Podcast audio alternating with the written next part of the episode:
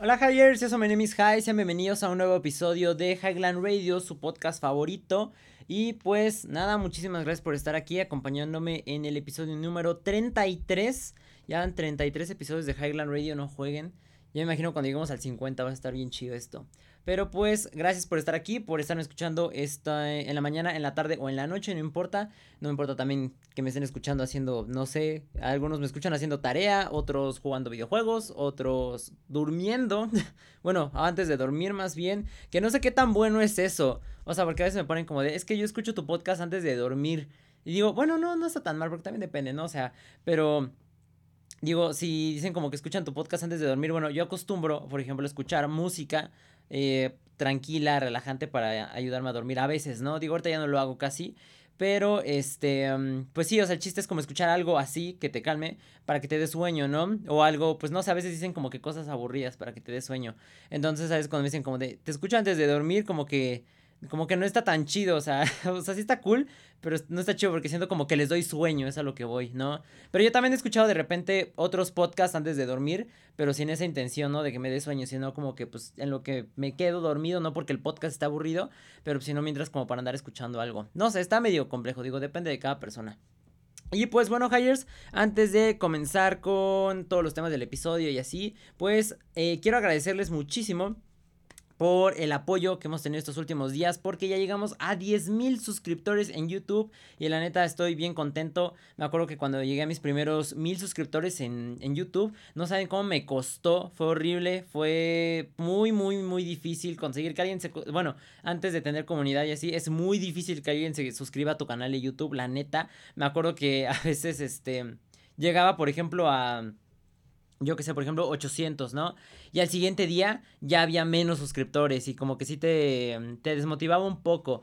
Pero así, o sea, de repente subías y de repente bajaba muy cañón. De repente lograbas subir en un día, yo que sé, 10 suscriptores, ¿no? Y al siguiente día bajabas 20. Entonces era como de con un demonio. Pero fue un proceso bien, bien largo. O sea, la neta sí, sí fue algo bastante tardado. Yo creo que llegar a mm, a mil suscriptores en YouTube les digo que sí es lo más complicado. O sea, me refiero a en cuanto a cifras, por ejemplo, de que llegara a 10 mil, 100 mil, un millón, ya no se consideraría tan difícil porque ya no está ese factor de desmotivación. O sea, les digo, eh, como necesitas conseguir los mil para que te moneticen, para como uno de los requisitos y aparte también lo que necesitas son las eh, 4000 horas de reproducción si no me equivoco de gente que ha reproducido tu contenido. La neta eso cuesta un buen de trabajo. Obviamente cuando les digo no tienes audiencia ahorita ya juntas 4000 horas en un podcast por ejemplo pero sí, la neta sí, sí era, bien desmotivante, estuvo bastante complicado. Pero pues igual, en esos tiempos yo dije, no, pues no manches, o sea, si conseguir mil, pues nos estamos tardando un montón. Llegar a diez mil se nos vamos a tardar más, ¿no? Y la neta, pues no, o sea, apenas tiene este poco más de un año que se creó el canal. Bueno, no que se creó el canal, que empecé a subir contenido eh, frecuentemente, porque fue en febrero, eh, enero, febrero, marzo, marzo marzo, abril, mayo, junio, julio, agosto, septiembre, octubre. Pues llevan un año y siete meses desde que subo contenido frecuente a YouTube. Entonces, la neta, hasta eso fue medio rápido. O sea, lo que más tardó, o sea, les digo, fueron los mil. Después, llegar a cinco mil suscriptores también tardó un tiempecito. Este, creo que fue como casi, pues el año, aproximadamente un poquito más, como siete meses creo. Y llegar a los 10.000, de 5.000 a los 10.000 ya fue más rápido. Porque aparte, ahorita me estoy acordando, hubo un tiempo donde me estanqué un poco porque normalmente YouTube cada cierto tiempo como que hace limpieza de suscriptores. O sea, lo que pasa es que va revisando en los canales cuáles son, creo que los suscriptores que ya no son, no sé si inactivos, pero por ejemplo cuentas que ya no han tenido movimiento en muchísimo tiempo, que están abandonadas, que son bots algunos de ellos, entonces como que te lo limpia, ¿no? Y a veces sí te restan eh, suscriptores bastante fuertes. O sea, por ejemplo, hace poquito Creo que debió haber sido limpieza porque es la única razón que le encuentro. Bajé, sí me di cuenta que bajé 20 suscriptores de golpe, así en un día, pero así reciente, que fue esta semana pasada.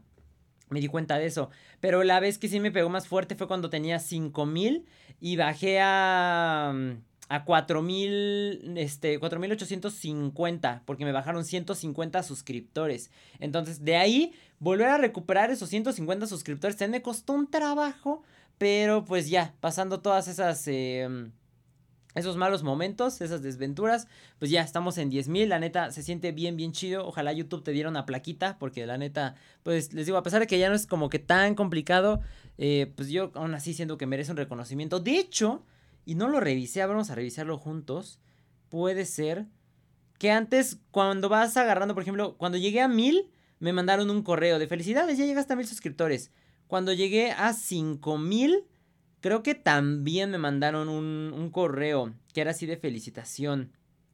Pero no estoy muy seguro si todavía me los mandan o ya no. A ver, vamos a revisar rápido. YouTube. Ah, a ver, está cargando esto. YouTube Creators. Ah, aquí está, miren, sí me llegó el correo. Yo ni cuenta. Enhorabuena por llegar a los 10.000 suscriptores, my name is High. Tienes 10.000 fans. Qué pasada. Eso quiere decir que hay 10.000 personas que disfrutan con tus videos y te apoyan. Comparte esta noticia con ellos y celebrad este gran acontecimiento juntos. Un saludo, el equipo de YouTube. Si les digo que te mandan a veces esos, este. Correos como de motivación, ¿no? Creo que nada más es ese. Escúchala, los demás deben estar como que muy abajo. Pero, pero aquí hay otro. YouTube Creators. Ah, YouTube Creators, cuatro sencillos, no sé qué. Es que tengo que poner YouTube Creators. Ahorita les leo los de los otros suscriptores, a ver si los encuentro aquí. creator. Creo hablando regando. Aquí está. Ah, caray. Mm, no dio lo mismo la búsqueda. Ah, pero sí, a ver, aquí sí está el otro. No, porque luego te, mandan spam y cosas así. No, ya no los tengo. Por ahí deben de andar en una carpeta probablemente. Pero sí, les digo, te mandan como ese correo que acabo de darme cuenta apenas que me enviaron por los 10.000 suscriptores. Pero pues está chido, ¿no? Antes te ponían también como de, tienes tantos suscriptores que esta cantidad en un campo de fútbol, en un avión y así. Está chido. Pero pues neta, mil gracias por estarme apoyando. Neta, significa muchísimo. Como siempre, pues, se los agradezco un montón. Estoy agradecido eternamente con todos y cada uno de ustedes que han visto los videos o que me apoyan en TikTok, en Instagram, en donde sea. Neta, mil, mil, mil, mil gracias. Eh, les digo, yo creo que YouTube es la plataforma más, más, más difícil de, de subir. Este, afortunadamente ahorita ya hemos tenido un crecimiento progresivo, más constante, este, porque les digo que antes era bien difícil. Yo la neta nunca me sentí como que turbo desmotivado, nada más de repente les digo que hicieran como que los bajones de 20 suscriptores que dices, chale. Pero, por ejemplo, para mi mamá, quien es quien me está apoyando en todo este rollo, sí la desmotivaba bastante cuando, por ejemplo, se estancaba el canal y digo, yo decía, es este, más bien, es progresivo, ¿no? O sea, es poco a poco, digo, va a haber un momento en donde ya va a haber un crecimiento, pues más, este más constante, donde ya cada día van a subir una cantidad de suscriptores, que es como ahora está pasando, ¿no? O sea, por ejemplo, ahorita creo que ya somos 10.200, entonces ya hay un tiempo. Pero les digo que antes había eh, momentos en los que se estancaba el, el canal, o sea, por ejemplo, subías en una semana tres suscriptores y la neta, pues era tres videos. Bueno, yo siempre he subido tres videos por semana y en esos tiempos pues era como de chale. O sea, les digo, mi, mi jefa era la que más se desmotivaba, ¿no? Como dice que no crece. Le digo, pues sí, pero es que es, es este poco a poco este rollo, ¿no? O sea, tienes que crear una comunidad, es difícil, no va a subir de golpe, hay que ser paciente, hay que ser constante, hay que pues, no desmotivarte y todo eso. Y la neta sí cuesta trabajo. Le digo que en, en los inicios, pero si quieren entrar a este rollo, este como, pues sí, como llegar a una meta, como llegar a subsistir a base de esto, pues la neta sí tienen que, pues tener todo esto en cuenta, ¿no? O sea, que la neta sí es un camino largo, es un camino que requiere muchísimo esfuerzo, desvelarte, les digo que yo siempre he estado subiendo mis tres videos y pues sí, ¿no? O sea, estar grabando, grabar, a veces tienes que salir a grabar, por ejemplo, en convenciones cuando no había pandemia, este les digo estar grabando, estar editando el video. A veces igual en el inicio no te va a gustar estar editando, pero pues es algo que tienes que hacer, ¿no? O sea, que conlleva fuerza esto porque pues no vas a poder pagar a un editor al principio. Entonces, pues sí, la neta es, un camino muy largo. 10 mil suscriptores en YouTube para mucha gente puede ser poquito, eh, para otros puede ser demasiado. Para mí, la neta es bastante. Eh, estoy muy contento con cómo va todo, con los resultados. Entonces, pues neta, mil, mil gracias, Hires. Obviamente, sin ninguno de ustedes esto no hubiera sido posible.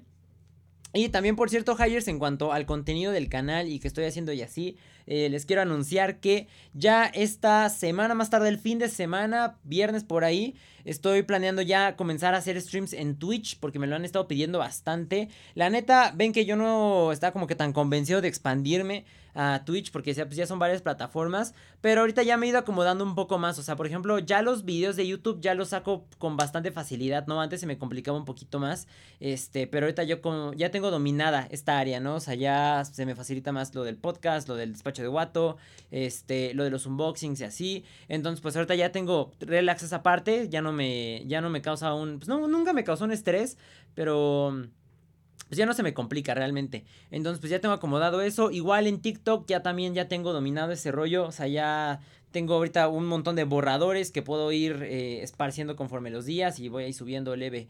Y aparte los clips del podcast y cosas nuevas que van saliendo. A veces sale contenido de donde yo ni me lo imaginaba, que me etiquetaron en un video y de ahí salen más cosas. Entonces también ya lo tengo dominado eso.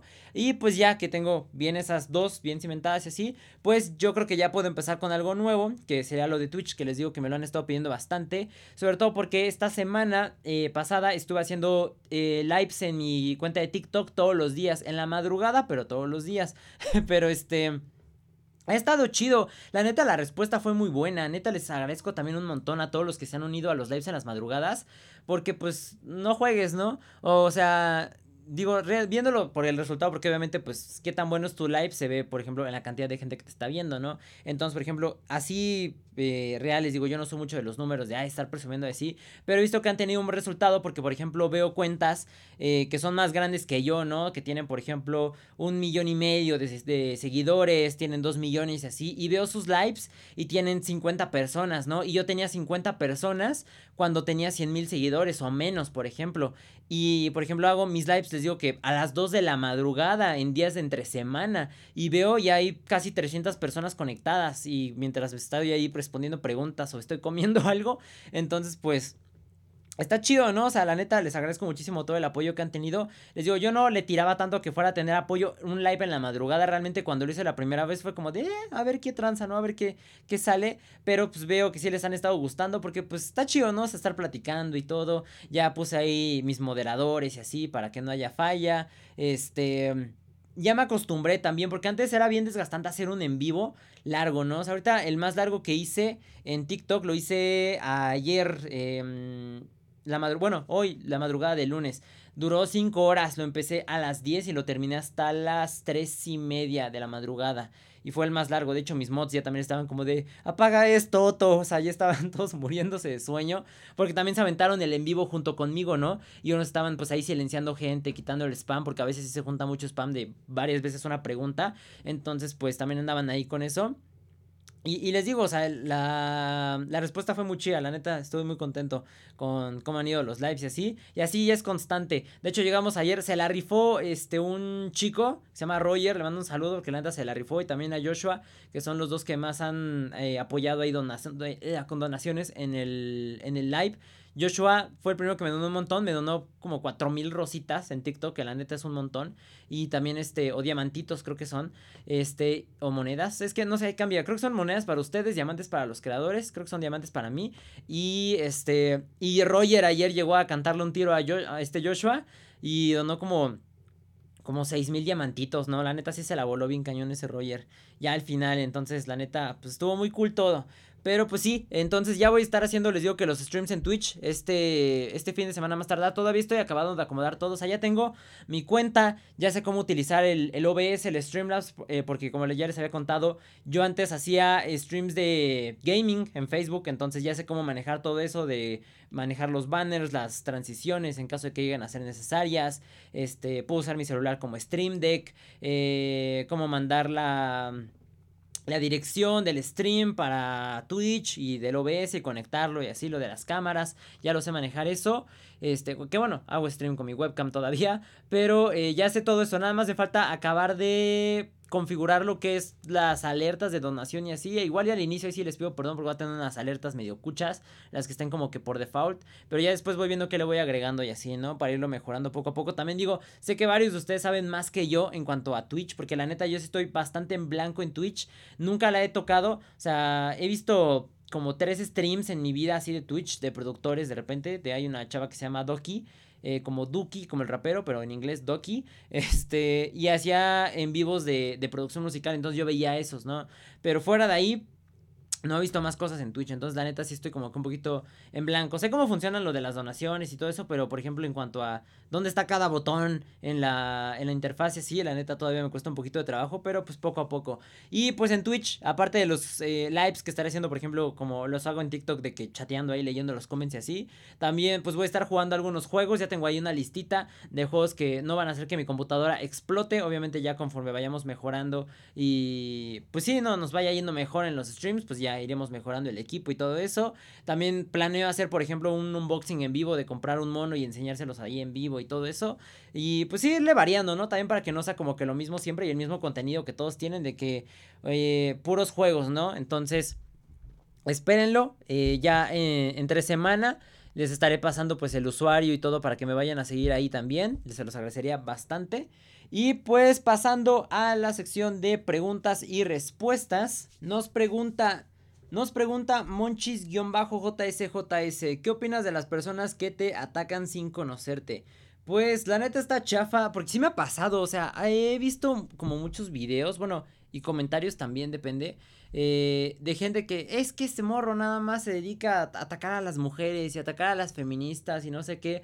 Este, también me ha pasado, por ejemplo, en cuanto a las polémicas, ¿no? O sea, cuanto con la persona con la que estoy teniendo la polémica, se podrá decir que dicen es que su contenido va de no sé qué y no sé qué. Es como de vato, ¿qué tanto trabajo les cuesta ver qué te gusta? 10 videos, ¿no? O sea, y también se los digo como consejo a ustedes. Si se van a pelear con alguien, entre comillas, en redes sociales y así, por, específicamente por medio de TikTok, eh, no se dejen llevar nada más por el video por el cual causó todo.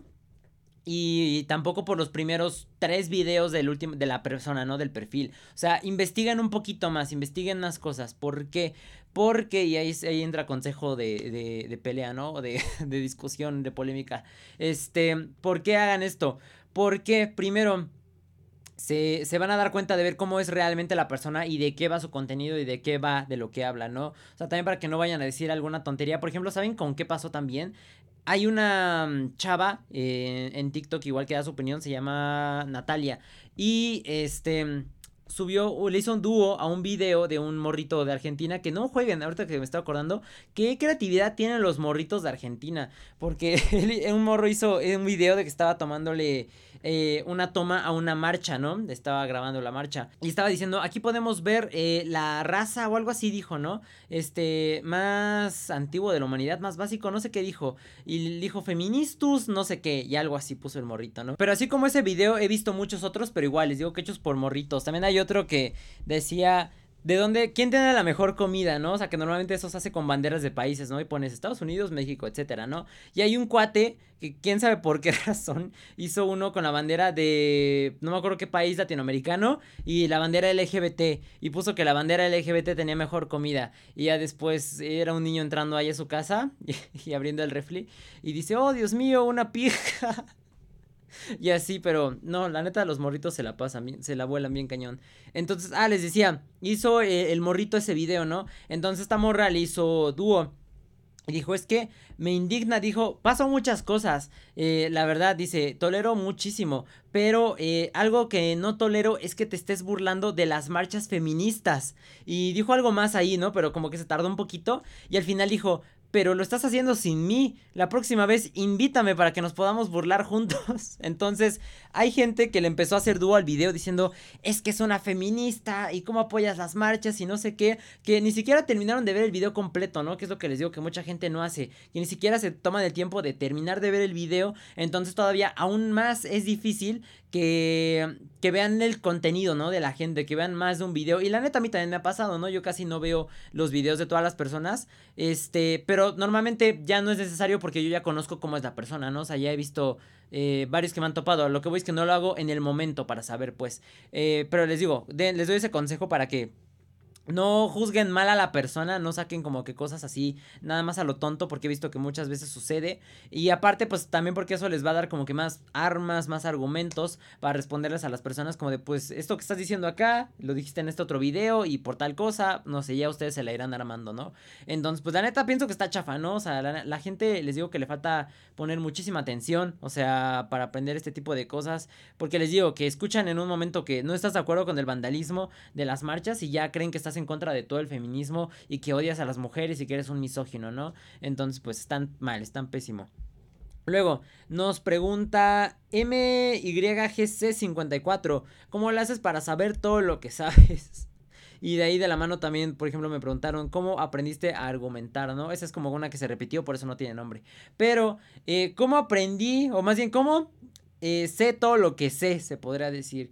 Y, muchos me dicen como, ¿qué leíste o qué? No es como de leer algo, o sea, es realmente algo que se me ha ido formando durante todos los años desde que llevo existiendo, ¿no? O sea, desde chiquito, afortunadamente, siempre... Em, pues mis, papás platicaron mucho con, conmigo, ¿no? O sea, pero lo que voy es que no me ocultaron ciertos temas como de, es que tal cosa es de adultos, ¿no? Y no puedes eh, escucharlo, no puedes hablar de esta cosa. No había temas como tabú, por ejemplo. Entonces, eso me fue ayudando bastante. O sea, nunca me ocultaron ciertas cosas. Yo si les preguntaba algo, si tenía curiosidad sobre algo, me lo explicaban y me, y me decían tal, ¿no? Este de una forma bien para que yo lo entendiera. Y es eso, más que nada, o sea, que con el tiempo, en mi entorno en general, ¿no? Les digo que pláticas con mi mamá, con mi mamá platico demasiado y también cada que platico con ella es como que sumándole más a todo esto y pues poco a poco así se fue formando pues todo lo que conozco, todo lo que sé, eh, se fue formando mi criterio y todo, entonces sí es un, una, sí un conjunto de, de toda mi vida realmente, o sea, no es algo que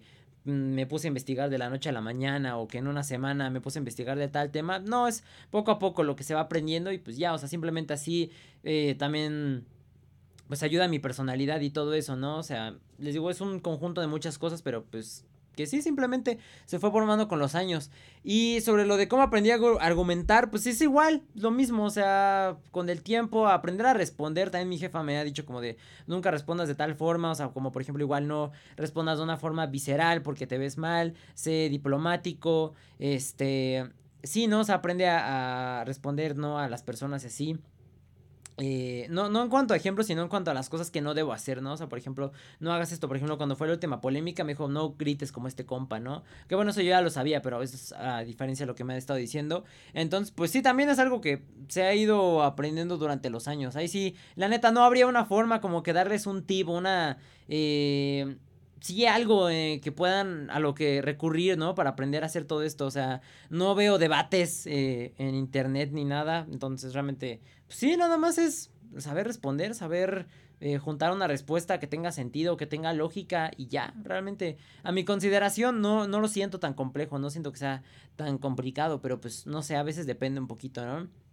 Hay gente, bueno, lo que sí ayuda también un poco, y bueno, no un poco, bastante, también es el saber expresarte, pero lo que voy es como no cohibirte, ¿no? Como que ponerte, les digo que nervioso o como que con miedo cuando le vayas a responder a una persona. Porque hay gente que sí arma sus respuestas y sí lo estructura todo chido en su cabeza, pero la hora de decirles es cuando les den la torre y cuando como que les digo que empiezan como que a temblar. Sobre todo porque pues igual mucha gente no tiene experiencia en hablar en frente de la cámara, entonces pues también eso se les dificulta bastante. O sea, muchos son como de, pues yo casi no hablo así, pero pues lo estoy haciendo en este momento, pero muy a medias, ¿no? O sea, que se nota que, les está costando bastante trabajo.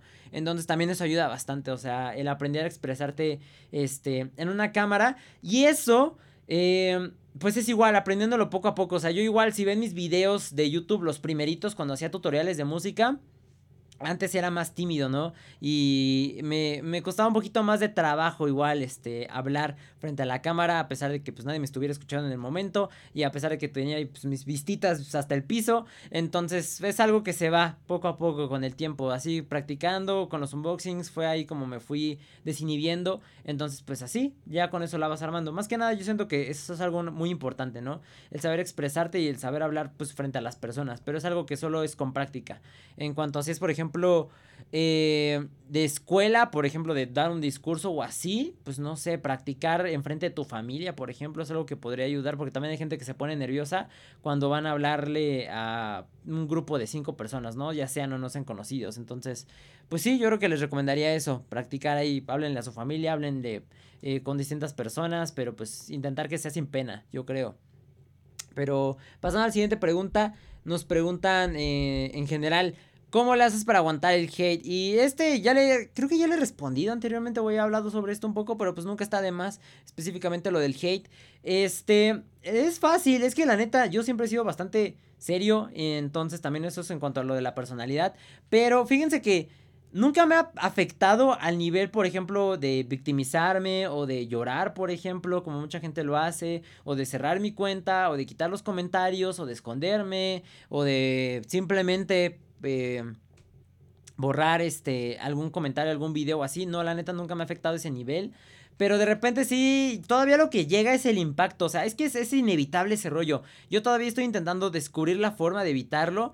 Para poder pues formular una respuesta más rápido también y que no se te mezclen ahí las cosas que siempre hay como que ese como como adrenalina se podría decir que se siente cuando ves como el montón de malos comentarios a veces o cuando ves que algo explotó bastante más que nada es viendo los malos comentarios es ahí cuando se hace como que eh, el trigger como lo que activa esto este ver eso no como que te andan ahí tirando ese es inevitable ese rollo nunca se puede nunca se puede suprimir. Son, les digo que es como la adrenalina. De cierta forma es como los nervios que sentía antes de tocar en un evento. Yo lo compararía así más o menos, pero les digo, todavía no logro la forma de evitarlo. Igual es algo inevitable porque pues es un sentimiento, es una sensación humana, entonces yo creo que eso no se puede suprimir. Ya si lo suprimo, de cierta forma también como que estaría un poquito mal, pero este les digo, todavía siento eso, es lo único que sí. Antes me pegaba más todavía, se sentía más perro cuando veía la cantidad de comentarios malos y eso me llegó, por ejemplo, a pasar cuando hacía streamings de D-Sets en mi, en mi Facebook y me acuerdo que una vez les digo que hice uno de reggaetón y no me acuerdo si ya había contado esto, pero igual me cayeron una cantidad de comentarios, pero mala, mala, mala, mala, mala. O sea, hagan de cuenta que eran como unos fácil 3000 comentarios en los cuales el 90% era tirándome y por distintas cosas, ¿no? Tanto por la música, por mi apariencia, por cómo bailaba, o hazme el favor, ¿no? Cosas así insignificantes y ahí fue como que poco a poco eh, tienes que aprender a aguantarlo, es igual algo de práctica, ahí sí tienes que, por ejemplo, cuando son las peleas de de UFC que dicen, o de los boxeadores así, tienes que ir eh, generando callo, o sea, la neta sí tienes que aguantar poco a poco, ir resistiendo y la neta, a veces si eres una persona sensible, sí te tienes que, que aprender eso, ¿no? Como de cálmate, respira, son comentarios, no es en la vida real, nadie te lo está diciendo acá, dejas de ver la pantalla y ya se te pasa, les digo que yo, yo lo daré como consejo, en mí nada más les digo que es como que el impacto que tiene como lo de la adrenalina, pero yo les haría consejo de eso, ¿no? O sea, es algo que se aprende a aguantar a la fuerza, ¿no? A, pues sí, con golpes, ¿no? La neta sí es algo complicado, os lo digo que eso de hacer tu piel más gruesa, la neta sí, sí cuesta un poquito de trabajo al inicio, pero ya después vale gorro, la neta, ya casi no comento, o sea, por ejemplo, antes también si se dan cuenta en mis respuestas ya casi no respondo comentarios en TikTok, porque ya son muchos, o sea, y no de hate, pero me refiero a que ya los videos ya tienen una cantidad bastante grande de comentarios, lo cual pues lo agradezco obviamente, pero también ya con eso ya se me hace más complicado responder ciertas cosas, ¿no? Antes, por ejemplo, eran 10 comentarios y entre esos 10 había uno malo, ¿no? O dos malos, y sí los respondía, pero la neta también ya de repente con el tiempo dices, ay no, ya la neta qué flojera, porque son varios que responden como que la misma cosa y les digo que a veces ya ni siquiera te enteras, ¿no? O sea, entre las notificaciones yo la neta ahorita ya cuesta un poquito más de trabajo ver ciertos comentarios porque ya son muchos, entonces ya es así mucho, mucho, mucho. Y, y ya, ya ni siquiera los tomas en cuenta realmente. Y dices, ay, ya da lo mismo, este a veces sí le respondes a unos y dices, pues ya con eso se detienen, ¿no? Pero pues siempre va a llegar más malos comentarios, ¿no? Sobre todo ahorita, conforme vas creciendo, va aumentando el apoyo, pero pues también va aumentando el hate de cierta forma, que normalmente siempre va a ser más el apoyo que el hate, a menos que seas cuno, pero, y casos específicos, pero, eh, Sí, hay veces donde dices, ya, la neta, ya aunque responda este, de nada va a servir realmente, ¿no? Igual a algunos sí les gusta todavía que responda algunos comentarios, pero también a veces sí ya da flojera, ¿no? Porque les digo, son varios del mismo, entonces ya no tiene sentido. Ya se aguanta porque ya ni siquiera les digo, ya lo ignoras prácticamente, ¿no? Les digo, o sea, ya incluso dentro de la plataforma ya ves el comentario y ya no se siente el ataque como antes. Les digo, como vas aprendiendo y te vas haciendo más fuerte, ya ves uno y ya lo pasas de largo y así. Incluso videos, o sea, antes yo sí respondía a todos los dúos que me hacían prácticamente, pero desde que fue lo de los Juegos Olímpicos, cuando dije lo de la clavadista que, que la regó, desde ahí me llegaron un montón de dúos y dices, ay no, ya la neta son un montón. Y a veces les digo, ya es repetición de lo mismo que dijo el otro y es un refrito. Entonces ya la neta sí te llega a dar flojera responder todos y ya lo aguantas. O sea, ya ni siquiera te pega, o sea, ya sabes qué te van a decir y todo es como de, ay, ya, da lo mismo. Entonces, sí es algo de práctica, ¿no? Les digo, te vas generando ahí como que callo y ya con eso, pues sí, se va superando y ya te haces indestructible, se podría decir. Y bueno, Hires, esas fueron todas las preguntas de esta semana. La neta sí fueron menos porque se repitieron varias del episodio anterior, entonces, pues la neta nada más incluí como que las que más sobresalieron o se me hicieron más interesantes. Y pasando también a las recomendaciones musicales de esta semana, les quiero recomendar como artistas que de cierta forma son como medio virales en TikTok, por ejemplo, por ciertas canciones, pero que hay canciones que están más chidas, o sea, que por ejemplo, siento que no son tan conocidas de ciertos artistas, o sea, por ejemplo, les voy a recomendar esta que se llama Roses de este Benny Blanco y del difunto Juice World, que Benny Blanco ahorita se está haciendo como que un poquito viral porque hay un cantante que se llama Charlie Puth que ha sacado varias canciones populares como por ejemplo con Selena Gómez, este que con quién más ha sacado canciones Charlie Puth. No me acuerdo, pero ahorita no me acuerdo de los featurings. Pero ha tenido muchísimas canciones muy populares. Es un cuate que normalmente tiene un montón de TikToks sobre... Es que el cuate tiene oído perfecto. Que es esto que puede identificar la tonalidad de diferentes ruidos. Entonces está bastante potente esa habilidad. Y... Eh, sube muchos TikToks de cómo hace sus rolas. Entonces, lo que sucede es que Benny Blanco es otro productor que ha producido muchísimas canciones, eh, por ejemplo, de Britney Spears, de Kesha, eh, de, Katy Perry, eh, de Ariana Grande también. Entonces, mm, probablemente han escuchado la producción de Benny Blanco en alguna canción que hayan escuchado así de pop, que está en la radio, por ejemplo. Este, entonces lo que hace Benny Blanco es como, o sea, se lleva bien con este Charlie Puth, pero en los TikToks nada más como que se dedica a molestarlo, como de hace una canción este Charlie y llega Benny Blanco a decirle como de cállate Charlie, a nadie nos interesa y cosas así. Entonces, pues ha hecho, ha hecho varios TikToks de ese tipo. Entonces, Roses es una canción bastante chida de un como tipo álbum que sacó este Benny Blanco hace como dos años más o menos. Dentro de, esa, de ese mismo álbum también está la canción de East Side con esta Halsey, que también fue parte, les digo, que de ese álbum y que también se volvió pues bastante popular eh, hace como tres años aproximadamente. Entonces, pues les recomiendo esa, está bastante chida. Es, es Benny Blanco, es Juice WRLD y también está este... Brandon Uri o Uri, no me acuerdo cómo se pronuncia su apellido, eh, pero es el cantante de o el vocalista de um, Pánica de Disco. Entonces está chida la canción. La otra es de, bueno, relacionada a Benny Blanco más o menos, se llama Just a Thought, eh, T-H-O-U-G-H-T. Eh, de Benzel con Cashmere Cat. Relacionada a Benny Blanco porque Cashmere Cat es otro productor que es amigo de este Benny Blanco. Y Cashmere Cat también ha producido canciones para Ariana Grande. Entonces como que están un poco conectados. Y también Love Scars de este Trippy Red. Que Love Scars es la canción más popular de Trippy Red realmente a mi parecer. O sea, fue la que lo volvió famoso. Pero por ejemplo ahorita se volvió viral por la de... Eh, ay, ¿cómo se llamaba? La que tiene con este Playboy Carty. ¿Cómo se llama? Espérenme. Fuck, ya se me olvidó. Playboy, Trippy. Rage, algo. Mr. Rage. Esa es la que se volvió popular en TikTok. Y también la de Dark Knight Domo, más o menos, que es la que tiene con este Travis Scott. Pero la de Love Scars es de las mejores canciones de Trippy. Digo, les digo, es la que lo volvió popular. Entonces, por eso está bastante chía. También les voy a recomendar Telegraph Ape eh, de este Childish Gambino. Que Childish Gambino estuvo pues popular un tiempo por This is America el año pasado, si no me equivoco. Entonces, también dentro de ese mismo álbum, o sea, donde está Telegraph Ape, es una canción dentro del álbum de Because the Internet de este Childish Gambino. También escuchen ese álbum, está muy bueno. La neta, es el álbum que volvió a Charles Gambino conocido.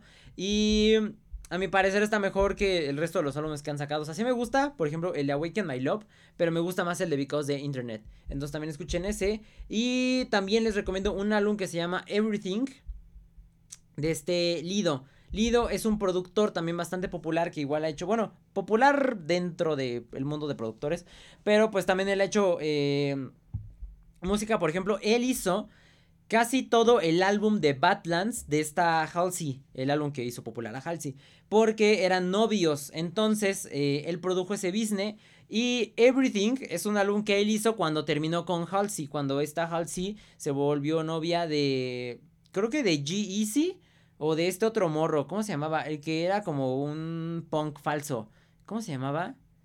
Ay, no me acuerdo, había un vato con el que andaba esta Halsey. Blood, Young Blood. Ajá, ya me acordé, ese compa. Creo que cuando se hizo novia de él o de este G-Eazy, este Lido sacó ese álbum. Entonces, pues, también está bastante chido. Ahí si terminan un día con su morrita, escuchen ese álbum. La neta, está bastante bueno. Porque es como. Supuestamente él en su explicación, cada canción es como que una etapa del rompimiento, de que la catarsis, la tristeza, la aceptación, la negación, cosas así. Entonces está muy bueno ese álbum también. Y pues nada más, eso es todo en cuanto a preguntas y respuestas y recomendaciones musicales también, o sea, de secciones que no son un tema. Y ahora sí pasando a los temas del podcast, pues primero vamos a hablar sobre los streamers expuestos de Twitch, porque esta semana se filtraron las ganancias de los streamers más top de Twitch eh, desde agosto del 2019 hasta octubre de este año, que es un plazo de poco más de dos años. Y em, estas cantidades son antes de impuestos y son en dólares. Y en Twitch, para los que no lo saben, se gana dinero por medio de las suscripciones mensuales y de los bits, que los bits son como propinas, que pues se pueden usar de buena forma, también como en mala forma, ¿no? O sea, por ejemplo, les digo que son como propinas porque le dices al streamer, le puedes mandar en algunos un mensajito, ¿no? Como de, muchas gracias, me gusta mucho tu contenido, ta, ta, ta, ¿no? O como mensajes así de ánimo. Entonces les puedes mandar eso, pero también han sido usadas como en mala onda como por ejemplo la donación de este Juan Guarnizo, la que le tiraron y de ahí salió el meme de las camas y todo eso. Entonces, pues, y, aparte, pues esa donación era de, ¿qué? Creo que de 20 varos. Entonces, no valió la pena todo lo que se generó por medio de esa. Pero les digo, eh, por medio de Twitch se gana dinero de esas formas. Y, chéquense las cantidades. Por ejemplo, el que más ganó es uno que se llama Critical Road, que ganó 9 millones 626 mil dólares. Y el siguiente, que se llama XQCOW, 8 millones 454 mil 427. Por ejemplo, este Tifu, que es el de Fortnite, gana o ganó, más bien en ese plazo, 5 millones 295 mil 582 dólares. Y también entre los que resaltaron y entra dentro del top 10, Auronplay que ganó 3.053.341 dólares. Y también entró este Ibai dentro del top 20 con 2.314.485 dólares. Entonces ganan bastante. También aquí este Shroud que ganó 2.040.503, que si no me equivoco, él creo que él hace como, hace streams de PUBG creo, o de Fortnite, no me acuerdo. Eran dos de esos juegos. Y también dentro de la tabla filtrada estaba el Rubius, nada más que Rubius no sé en qué top estaba, pero él ganó un millón 760 mil dólares, entonces pues también ganó bastante. Y pues eh, como Ibai vive en España, les digo que estas cantidades son antes de los impuestos. Y por ejemplo Ibai les digo que todavía vive en España, entonces él tendría que pagar aproximadamente un 47% de ese dinero en impuestos, entonces pues sí son, es un rebaje bastante grande. Pero, por ejemplo, Auron y Rubius viven en Andorra, eh, para ellos les pega menos. Ellos pagarían como un 10% aproximadamente de ese dinero en impuestos, entonces pues sigue siendo una ganancia bastante grande. Ahora, lo malo de esto es que estas cifras les crearon como que falsas expectativas a muchas personas. O sea, ¿por qué? Porque no es tan sencillo como solo ponerte a abrir tu canal de Twitch ponerte a hacer streams y te vas a volver millonario, ¿no? O sea, realmente no funciona esto así. Lo malo es que mucha gente cree que es muy sencillo, pero les digo que la neta sí cuesta trabajo este rollo de los streams. Ahora, digo, ya no solo es esto, ¿no? O sea, no te puedes confiar de que empiezas a hacer esto. Te digo, es en general, ¿no? Como creador de contenido, no solo en Twitch, también esto aplica en YouTube, en TikTok, en general, cualquier contenido que quieras crear, no te puedes confiar luego, luego de que lo vas a empezar a hacer y ya te van a empezar a llover los billetes y ya puedes dejar tus estudios y tu chamba, ¿no? O sea, conlleva muchas otras cosas. Por ejemplo, para empezar, tienes que ver, y les digo, aplica tanto YouTube, Twitch, TikTok, etcétera, ¿no? O sea, cualquier cosa que involucre videos y que le vas a hablar a una audiencia que supuestamente tendrías que crear. Y es esto, o sea, para empezar tienes que ver si realmente sirves para este rollo. ¿Por qué? ¿Y a qué me refiero con esto? Porque tienes que ver si realmente das el ancho, o sea, si realmente tienes como una personalidad que se le haga pues interesante a las personas, ¿no? O sea, digo, puedes calarle como que un mes, por ejemplo, si en un mes todavía no has generado como que alguien te siga, o sea, que unos buenos comentarios acá y les digo, no, no, muchos, por ejemplo, unos cinco comentarios buenos en tus videos, pues la neta no vas a armarla, y es la neta, o sea, porque también no está como tan chido y a pesar de que estaba viendo otra vez un video de este Diego Rosarín con este mm, Odín Dupeirón, que la neta Diego Rosarín antes me gustaba un poco, pero ya ahorita su forma de pensar y todo lo que dice ya se me hace como que bastante... Eh, entonces ya me dejó de gustar, pero Odín todavía me gusta bastante. Este, pero estaban hablando eso como del pensamiento mágico, ¿no? De es que todo lo que tú pienses lo puedes lograr y así. Y sí, obviamente no está bien ser pesimista, pero también hay que ver... Eh, ser realista, ¿no? O sea, también cuántas cosas vas a poder armar, ¿no? O sea, cuáles son dentro de tus posibilidades. Que es un poco triste pensar en esto. Que sí, si te esfuerzas sí lo puedes armar. Pero, o sea, ya por ejemplo, si no puedes armarla, por ejemplo, si quieres ser pianista, pero no sé, tienes dificultad para mover los dedos, pues la neta no la vas a armar, ¿no? O sea, o por ejemplo, quieres ser cantante, pero pues, tu voz está fea, ¿no? O sea, y no pega en ningún género, ¿no? Que hay obviamente sus excepciones, como por ejemplo este Alex Lora, el cantante mexicano, que decía que pues su voz es rasposa, es así como de... Ah". Entonces, él no cantaba originalmente, creo que él tocaba la guitarra, pero pues como se quedaron, creo que sin vocalista, pues él tuvo que cantar y pues pegó, ¿no? Pero dentro de su género. Pero pues es igual, ese es un caso en un millón, ¿no? Entonces también tienes que ver ese rollo. Igual aquí en los videos. Si de plano, pues tu personalidad ves que no pegó en un mes y que la neta no la armas, pues no la vas a armar y la neta va a estar difícil. Ahora, ¿por qué esto es crucial en cuanto a la creación de contenido? Porque a la gente le tienes que llamar la atención, le tiene que interesar cómo te expresas, lo que opinas, más tú como persona, ¿no? Este, para que, pues sí, les llames la atención y te empiezan a seguir y ya con eso, pues es como empiezas a crear tu comunidad y te empiezan a ayudar. Entonces, si no creas tu comunidad no va a servirte de nada porque la gente no apoya a alguien que pues no le cae bien, con quien no han creado un lazo, ¿no? Eso es bastante importante. Entonces, pues no vas a tener gente que se engancha a tu contenido, que te done, por ende, pues no vas a ganar nada, no se van a suscribir en ti. Entonces, pues es bastante esencial eso, ¿no? O sea, porque ahora ya no es tanto como el equipo, o sea, antes sí era un poquito como en estándar, yo siento que esto más que nada es en, en, YouTube, ¿no? En cuanto a TikTok no tanto, y en Twitch, ahí sí estoy, les digo que en blanco, ahí sí no sé muy bien, no he visto tantos streamers, pero por ejemplo en YouTube, a veces sí es necesario como que el estándar en cuanto al equipo y la calidad del video, ¿no? O sea, más que nada en la calidad del video, que se escuche bien, que se escuche... Sí, que se escuche claro todo, que se vea clara la imagen. Yo creo que es más importante el audio que el video realmente. Si se ve en HD, pero se escucha de la fregada, no va a funcionar esto. Pero también lo más importante ahora es, les digo que la personalidad y el contenido de la persona, ¿no? O sea, lo que estás haciendo y que la gente se sienta atraída por ti, más que el equipo, ¿no? Porque pues igual puedes tener el equipo más perrón del mundo, pero pues si estás de hueva, pues la gente, les digo, no se va a interesar en ti. Entonces, pues lo único malo de esto, o sea, que todas estas cantidades, y peor aún que, o sea, entre la desinformación y todo eso, pues muchos no sabían de cuándo eran estas cantidades, ¿no? O sea, les digo, es de un plazo de un poco más de dos años. Y hay gente que creyó que este business era mensual, ¿no? Entonces también como que de ahí no me sorprendería que llegue a haber como que otra oleada de streamers que salieron a raíz de todo esto. Digo, es bastante probable.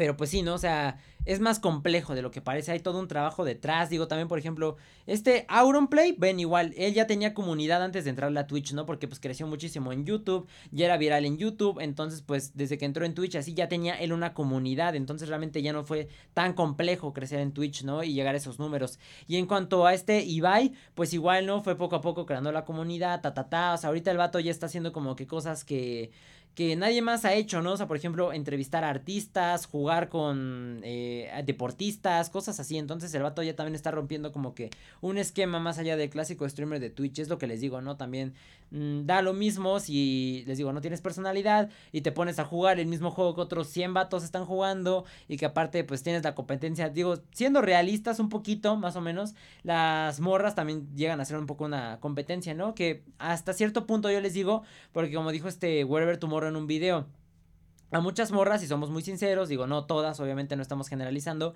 pues muchos la siguen por el físico, ¿no? Realmente. Hay unas cuantas a las que la siguen por personalidad y todo eso. Pero pues como hay muchas que no tienen personalidad y no son interesantes más allá del físico, pues es ahí cuando la gente va a buscar el contenido de verdad y alguien con quien sí puedan crear un lazo y es ahí donde entras tú, ¿no? O sea, donde si si tienes todo esto anterior que les acabo de mencionar, pues la vas a armar. Y pasando al siguiente tema, esta semana YouTube anunció que ya no van a hacer el YouTube Rewind nunca más, parece ser. Ven que ya hemos hablado hace como dos semanas aproximadamente del Rewind hispano que va a ser financiado por este Gref. Pero pues ahora sí, el Rewind, pues el verdadero, el original, el oficial de YouTube ya no se va a hacer nunca más. Y esto porque pues ya lo habíamos hablado, ¿no? Que desde el 2018 el Rewind recibió 19 millones de dislikes contra 3 millones de likes nada más porque estuvo horrible, a nadie le gustó ese rollo. Entonces, desde entonces todo empezó a ir en picada para el rewind. Después, en el 2019, este, hicieron un tipo rewind, pero distinto.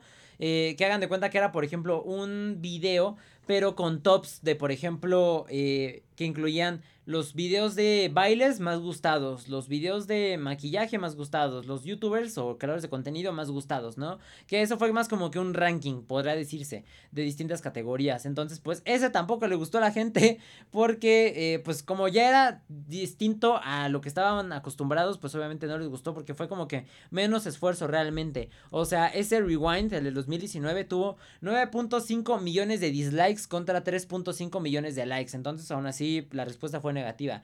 Y en el 2020 pues no se hizo nada por lo de la pandemia, porque pues tienen que juntar gente y estar viajando a locaciones, etcétera, entonces pues no se hizo ese rollo.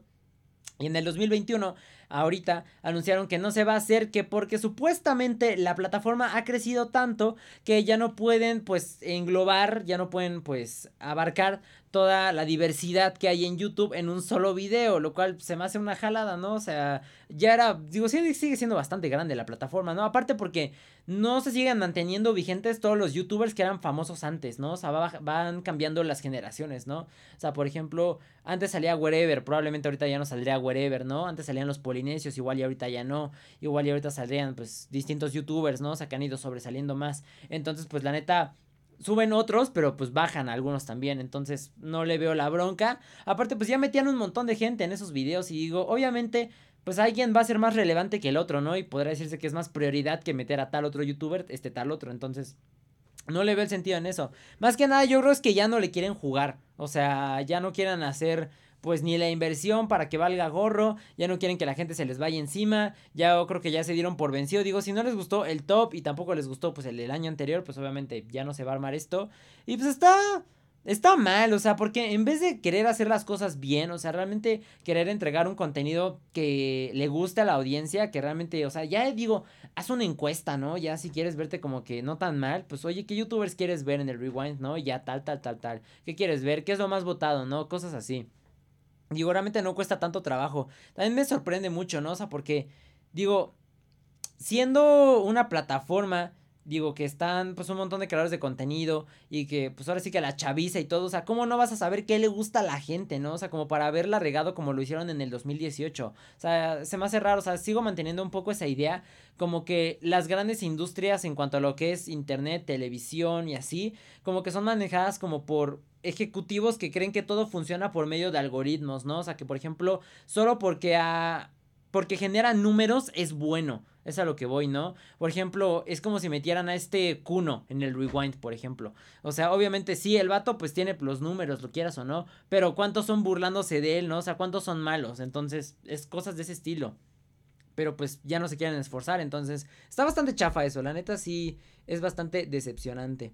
Pasando al siguiente tema, eh, vamos a hablar sobre la eutanasia, específicamente en un caso que está sucediendo en Colombia en estos momentos. Para empezar, ¿qué es la eutanasia? La eutanasia es el acto de provocar intencionadamente la muerte de una persona que padece de una enfermedad incurable o terminal para evitar que sufra. Y esto obviamente con el consentimiento de la persona que está enferma. Ahora, ¿Qué está sucediendo en Colombia y por qué específicamente ese caso? Pues este pasado domingo 10 de octubre en Colombia se iba a realizar la primera eutanasia a una persona que no padece de una enfermedad terminal pero que sí es incurable y esta persona es Marta Sepúlveda quien padece de esclerosis lateral amiotrófica que es esta enfermedad de esclerosis lateral amiotrófica. Es una enfermedad donde las células se degradan, lo que reduce la funcionalidad en los músculos con los que se conectan. O sea que poco a poco te dejas de mover y si te mueves un poquito, pues te duele horrible, ¿no? Entonces sufres bastante con esta enfermedad y les digo, aparte es incurable.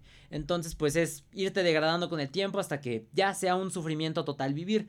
Entonces, en Colombia, la eutanasia fue despenalizada en el 97, pero solo se convirtió en ley en 2015. Desde entonces se han realizado 157 procedimientos, pero todos a personas con enfermedades terminales. Les digo que esta Marta no tiene una enfermedad terminal, pero pues a final de cuentas ni siquiera se está muriendo, pero pues no está viviendo bien, ¿no? O sea, lo que voy es que la señora está sufriendo mucho. Entonces, en julio pasado, la Corte Constitucional de Colombia extendió el derecho a una muerte digna a quienes padezcan un intenso sufrimiento físico o psíquico, como el que está pasando esta Marta, ¿no? Que digo, el físico, digo, el psíquico va de la mano con el físico, porque pues obviamente si te duele el cuerpo y no te puedes mover y no puedes hacer nada, pues de ahí va a valer gorro todo tu, todas tus emociones, ¿no?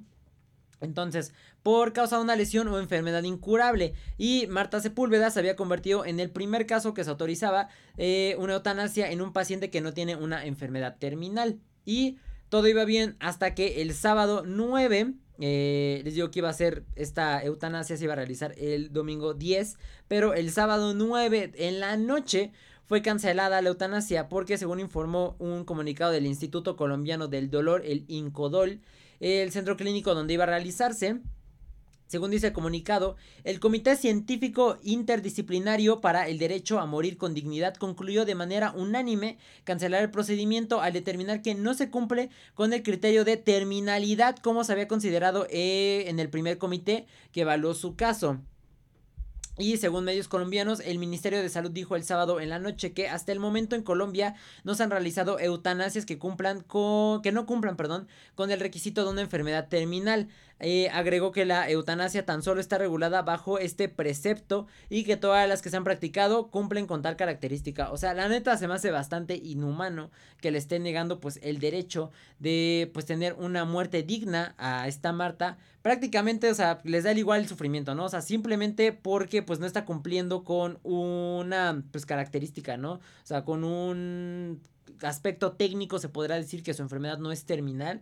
Entonces, la neta es bastante inhumano. O sea, la verdad, porque ¿de qué te sirve vivir si no vas a vivir bien, ¿no? O sea, si vas a vivir sufriendo, si vas a vivir con dificultades, ¿no? O sea, por ejemplo, mi mi mamá me ha dicho que, por ejemplo, cuando llega a tener Alzheimer o que llega a tener una enfermedad que vaya degradando su cuerpo poco a poco, pues que la neta ya no está chido, ¿no? Y que ya no le gustaría, pues, continuar viviendo. Y yo estoy totalmente de acuerdo con eso. Yo tampoco, a mí tampoco me gustaría, o sea, por ejemplo, que las cosas se te estén olvidando cada cierto tiempo y estar ahí como que mal, realmente ya no está cool, ¿no? O llegar a tener demencia senil, por ejemplo, o que ya no te lleguen a funcionar bien, pues las extremidades, de que ya no puedas caminar, de que ya no puedas valerte por ti mismo, ¿no? O sea, yo creo que ahí es el problema, que ya tengas que ser una carga para otra persona.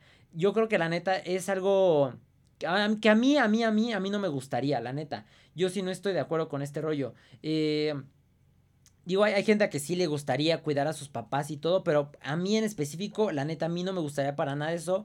Eh, no me gustaría hacer una carga, les digo, para alguien, ¿no? O sea, que me tengan que estar cuidando de que llévame a tal lugar, ayúdame a hacer esta cosa, ayúdame a hacer así. No está cool, porque es un sufrimiento tanto para ti como la persona que está enferma, tanto como para la persona que se está haciendo cargo de ti, ¿no? Que realmente hay enfermedades que que tienes que estar con una atención 24/7 con la persona, ¿no? Y que no puedes hacer nada, no puedes salir, no tienes, eh, no puedes tener una vida tú, tú mismo, ¿no? Quien estás cuidando de la persona, no puedes hacer nada, nada, nada, no puedes tener una relación amorosa, no puedes tener amigos, no puedes distraerte en otra cosa, te tienes que dedicar sólidamente a cuidar a la persona que está enferma, ¿no? Y la neta siento que no está chido eso. A mi parecer, la neta no, no está cool. Es ahí, por ejemplo, cuando me estaban preguntando en un en vivo que hice con esta... Ah, con esta Elena en TikTok que me preguntó que si era pro vida. Yo le digo, pues que la neta no, o sea, yo siento que, digo, por ejemplo, si ves que hay un niño que va a nacer con una enfermedad que es así, ¿no? O sea, por ejemplo, que va a tener esclerosis o que va a tener alguna enfermedad terminal o que va a tener una enfermedad que va a dificultar su desarrollo total, pues la neta, yo creo que ahí sí es válido el aborto, ¿no? O sea, que la neta, pues el niño va a venir a sufrir, ¿no? O sea, ya no solo por los aspectos de que si le puedes dar una educación, si le puedes dar un hogar, si le puedes dar una vida digna en general, o sea, el morro va a sufrir, lo quieras o no, va a sufrir, o sea, porque la gente también es muy cruel. O sea, por ejemplo, los niños que salen con, por ejemplo, con síndrome de Down y todo eso, este, pues la gente es muy cruel con ellos, la neta sí se pasan de lanza o que llegan a tener algunas enfermedades, por ejemplo, la otra vez lo vieron en el caso de hermano de este, ay, ¿cómo se llama? A a mi, a mi Rodríguez, el hermano de esta Amara, de los, creo que son colombianos, esos youtubers este, ven que su hermano nació con un leve retraso. Entonces la gente lo bulea bien perro. O sea, y el último video, de hecho, ahorita creo que es el último video, ya no he visto su perfil. Pero según yo era el último video que subió hasta ahora este, este Ami porque los ataques contra su hermano han sido masivos, o sea que a la gente le tira horrible y punto que sí, el, niño no lee los comments, ¿no? Pero sí lo lee en su familia, ¿no? Y la, la, neta sí sufren. Y obviamente no les digo como, ah, no merece vivir o algo así, pero la neta la gente es muy cruel, o sea, la, la gente sí es muy mala onda. Entonces, antes de que lleguen a, pasar por ese sufrimiento, digo, más adelante puede ser que sí lo llegue a sufrir el niño, que la gente pues ya llegue más allá, que él ya se pueda pues mover solo en redes y en la, en la vida en general, que vea ese odio, ¿no? Entre la gente y la neta sí está muy mal, o sea, yo siento que no está muy cool traer a la gente a sufrir, ¿no? Tanto como por ese tipo de enfermedades, como por iguales, digo, que ya no te puedas mover, este, que llegues a tener ciertas deformidades que te dificulten, y sí, o sea, los casos de éxito, o sea, donde la gente sí ha salido adelante y todo eso, están geniales, ¿no? Están muy bien, no se los niego. Pero yo creo, digo, es muy, es muy subjetivo todo este rollo, ¿no? O sea, no hay algo que sea 100% correcto, ¿no? Pero a mí, a mi opinión, yo creo que no está chido como que hay gente, les digo, que como hay casos buenos de gente que ha logrado salir con cierto tipo de enfermedades y así, hay casos malos, ¿no? Donde la gente es, atacada muy cañón, donde realmente ellos están sufriendo con esa enfermedad, no les está gustando la vida que están viviendo, entonces pues hay, hay, están ambos lados, ¿no? O sea, a mi parecer... Yo creo que es muy cruel esto que están haciendo con la señora, la neta, sí está de la patada. Digo, negarle eh, lo, de la, lo de la eutanasia está pésimo. Eh, también estaban diciendo, por ejemplo, unos de, bueno, si, si quisiera pues matar realmente, pues ya lo hubiera hecho, ¿no? Pues sí, pero también digo, hay ciertos aspectos a tomar en cuenta, ¿no? O sea, por ejemplo, hacerlo de tal forma que no vaya a haber un malentendido con que te mataron y no con que te suicidaste, ¿no? O sea, eso es una cosa. Por ejemplo, no sé, a pesar de que hoy en día ya la gente malinterpreta todo, a pesar de que dejes una carta, un video, cosas así, donde estés grabando tu, tu testimonio de yo en mis facultades este, psicológicas y, físicas y psicológicas, este, estoy al tanto de que estoy haciendo esto por mi propia voluntad y así, nadie me está forzando, no estoy amenazado y así, aunque existan pruebas en video, hemos visto que hay casos donde ni las pruebas en video sirven, ¿no? Entonces, digo, si ya estás en un país donde pues ya está aprobado esto, ya no está eh, penalizado y así dices, bueno, pues si hay oportunidad, pues vamos a hacerlo de la forma correcta, ¿no? Aparte de que es un procedimiento donde no se va a sentir dolor, ¿no? Digo, a que te suicides en tu casa, digo, yo que sé, con una mm, no sé, sobredosis, cosas así, pues la neta, mm, si lo puedes hacer de la forma correcta, pues mejor intentarlo primero por eso, antes que intentar arriesgarte a hacer otra cosa que pon tú que ni siquiera logres el resultado que quieres, ¿no? Sino que quedes peor, por ejemplo, que ha habido casos ahí, ¿no? Donde hay gente que ha intentado matarse, no lo logran y terminan peor, ¿no? De cómo están. Y aparte, pues, por ejemplo, a veces los familiares no están de acuerdo, que en este caso, afortunadamente, de Marta, sí están de acuerdo sus familiares en que ella está sufriendo mucho y que sí están de acuerdo con que le apliquen la eutanasia, pero, por ejemplo, ha habido casos donde la familia no está de acuerdo con la persona, este, y dice, no, pues te vamos a cuidar y así, y pues es casi casi los meten a un psiquiátrico para que no se hagan daño, los están cuidando, repito, igual 24/7 con cosas para que no se puedan hacer daño, y repito, los tienen sufriendo, ¿no? O sea, porque están teniendo un sufrimiento físico, psíquico, entonces se me hace bastante inhumano, sobre todo porque sí, es difícil sentir el dolor ajeno, ¿no? O sea, saber por lo que están pasando las otras personas. Pero digo, te lo están diciendo, ¿no? O sea, no por nada, digo, llegas al nivel de, hey, quiero aplicarme la eutanasia, ¿no? O sea, no es una cosa leve, no es de que, ay, me duele mi hueso tantito nada más y es de ratitos, ¿no? O sea, no, la señora realmente está pasando por un sufrimiento bastante grande. Y repito, ¿no? Que es una enfermedad que no es terminal, pero sí es incurable. Y que poco a poco la va a ir degradando. O sea, todavía dijeras, pues está muriendo poco a poco, ¿no? Es como, por ejemplo, el cáncer, ¿no? Que a final de cuentas, pues te vas a morir, ¿no? Pero no, la señora no, o sea, la señora todavía tiene 51 años, que los cumplió eh, en enero. La señora puede llegar a tener todavía hasta noventa y tantos con esclerosis. Y va a estar sufriendo 40 años más de su vida, la neta se me hace horrible esto. Se me hace bastante inhumano. Ojalá la neta sí le aprueben su, su eutanasia. Porque si es muy, muy inhumano, o sea, prohibirle a alguien eh, esto por el simple hecho de, ah, es que no cumple con el aspecto de que es una enfermedad terminal, la neta está, está pésimo. Y pasando al siguiente tema, esta semana la actriz Leticia Wright, quien interpreta a Shuri, la hermana de Black Panther y heredera del manto de Black Panther en las películas del MCU del universo cinematográfico de Marvel, reafirmó su postura anti-vacunas. Y a pesar de que pues en Disney son muy estrictos con todo esto de la vacunación contra el COVID, con las medidas de sanidad y así, de hecho tienen por ejemplo sus brazaletes para identificar quién está y quién no está vacunado. De hecho cuando están grabando por ejemplo sacan a todo el personal que no es esencial y así. Entonces pues están muy estrictos con todo ese rollo. ¿No? solo en las grabaciones, sino también que, por ejemplo, en los parques de Disney y todo lo que es relacionado a Disney. Entonces, pues esto ya está poniendo en riesgo su participación en la última película que va a salir, ¿no? De Black Panther, la cual es Wakanda Forever. Y aparte de esto, no solo es que la morra pues sea antivacunas ella y ya hasta ahí se quede, ¿no? O sea, que solo ella no se quiere vacunar, sino que también sus compañeros del set de grabación han dicho que en varias ocasiones ella ha intentado que ellos cambien su opinión sobre las vacunas, ¿no? O sea, volverse igual antivacunas. Entonces, pues, es una jalada. O sea, esto ya no solo es, les digo, de ella, sino que ya está como que intentando meterle estas tonterías a sus compañeros, lo cual está de la patada, porque también dicen que ya llegó a ser molesto, o sea, que la neta sí ya es, es malo lo que está haciendo esta morra. La neta, yo sí espero que la lleguen a sacar de la película, porque es, es, estúpido, o sea, es como los terraplanistas realmente, o sea, ¿cómo no puedes confiar en las vacunas? Porque dice que la morra desconfía en lo que traen dentro de las vacunas, ¿no? O sea, les apuesto que esta morra consume cosas como, por ejemplo, comida, yo qué sé, refrescos, lo que sea, que no sabes qué traen, ¿no? O sea, nunca vas a saber realmente qué es lo que tienen las cosas, pero digo, estás viendo la tempestad y no te agachas, o sea, estás viendo cuántas personas están muriendo, estás viendo por lo que está pasando el mundo actualmente debido a la pandemia y no te quieres vacunar, o sea, realmente hay cosas que sí, no estás de acuerdo de sí, defiende tu postura, pero hay cosas que son indefendibles, o sea, que realmente es estúpido estar defendiendo esa causa, ¿no? Peor aún, la morra da pláticas, o sea, da pláticas igual sobre las antivacunas, sobre que no deben de confiar y ta, ta, ta, o sea, realmente ya está les digo, ya no es algo de solo que tú te quedas, ¿no? Sino que ya estás afectando a otras personas que son pues bastante susceptibles a pensar en este tipo de tonterías. Entonces, Está pésimo. Luego, aparte, Disney tiene las de perder en cualquier cosa que lleguen a tomar, o sea, en cualquier medida. Porque, por ejemplo, si la reemplazan con otra actriz, tienen que regrabar escenas, porque ya grabaron escenas. Ahora, si la llegan a, a pasarle el manto, por ejemplo, tienen que reestructurar el guion para pasárselo a otro personaje, ignorando lo de la sucesión. Entonces, pues igual tienen que regrabar, tienen que reestructurar. O sea, es perder, perder. Todo porque por una morra que no se quiere vacunar, que es tonta, que no está viendo lo que está sucediendo actualmente en el mundo y que simple eso, no se, no se quiere vacunar, es una tontería, la neta. O sea, peor aún, que antes veía que muchos decían, no, es que la morra es muy inteligente y es muy, o sea, podrá ser muy buena actriz, pero pues con esas ideas, la neta, es tonta, o sea, es de gente tonta hacer eso.